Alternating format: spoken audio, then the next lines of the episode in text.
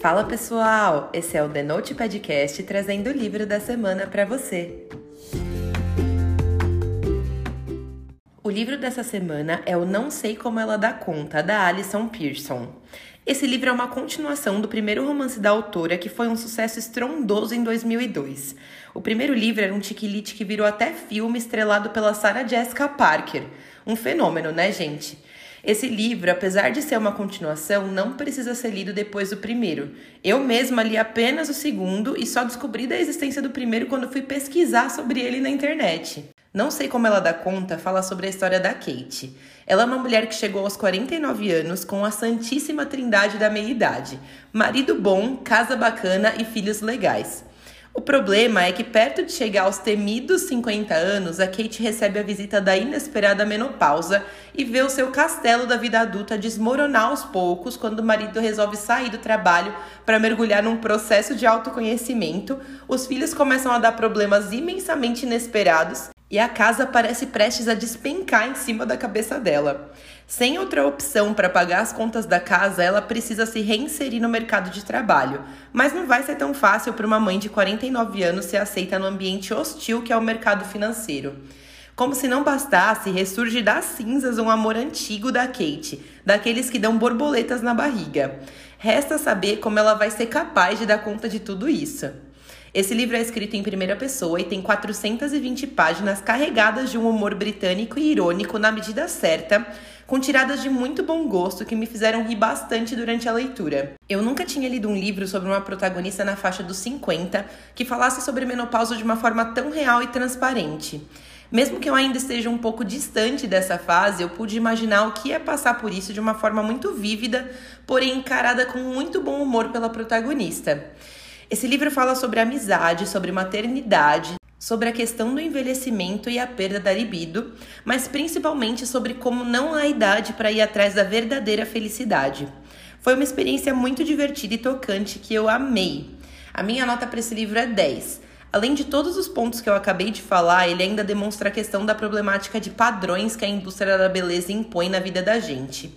A Kate demonstra claramente o quanto deve ser difícil se olhar no espelho e não se reconhecer mais, se sentir cobrada não pelo próprio medo de envelhecer, mas do que as pessoas em volta vão pensar do seu envelhecimento.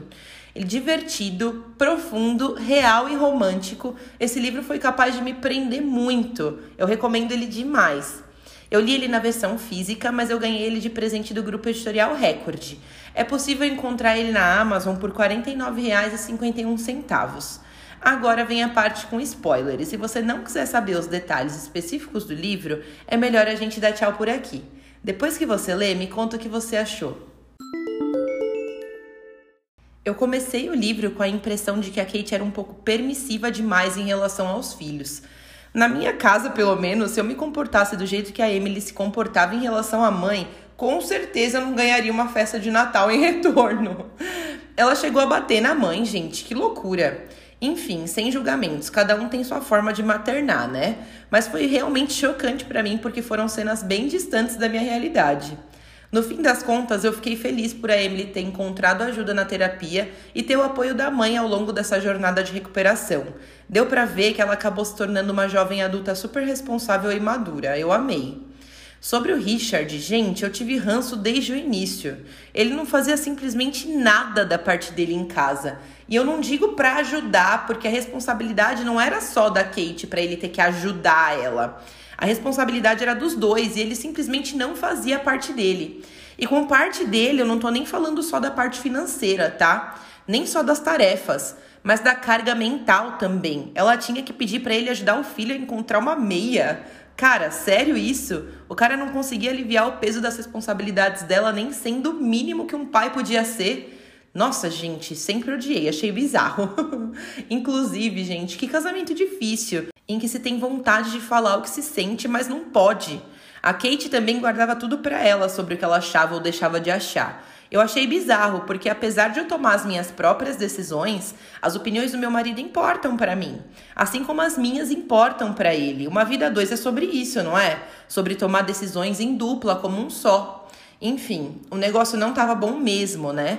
Por isso que quando Jack surgiu, apesar de eu ser totalmente contra adultério, eu achei ótimo. A Kate precisava ver que não ser infeliz não era o mesmo que ser feliz.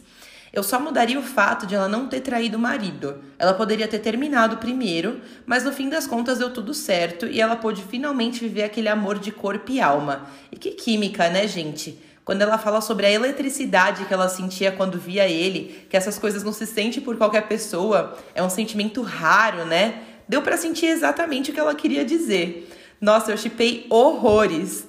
Eu quero saber também o que você achou. Segue a gente lá no Instagram e me conta a sua opinião. Até a próxima semana!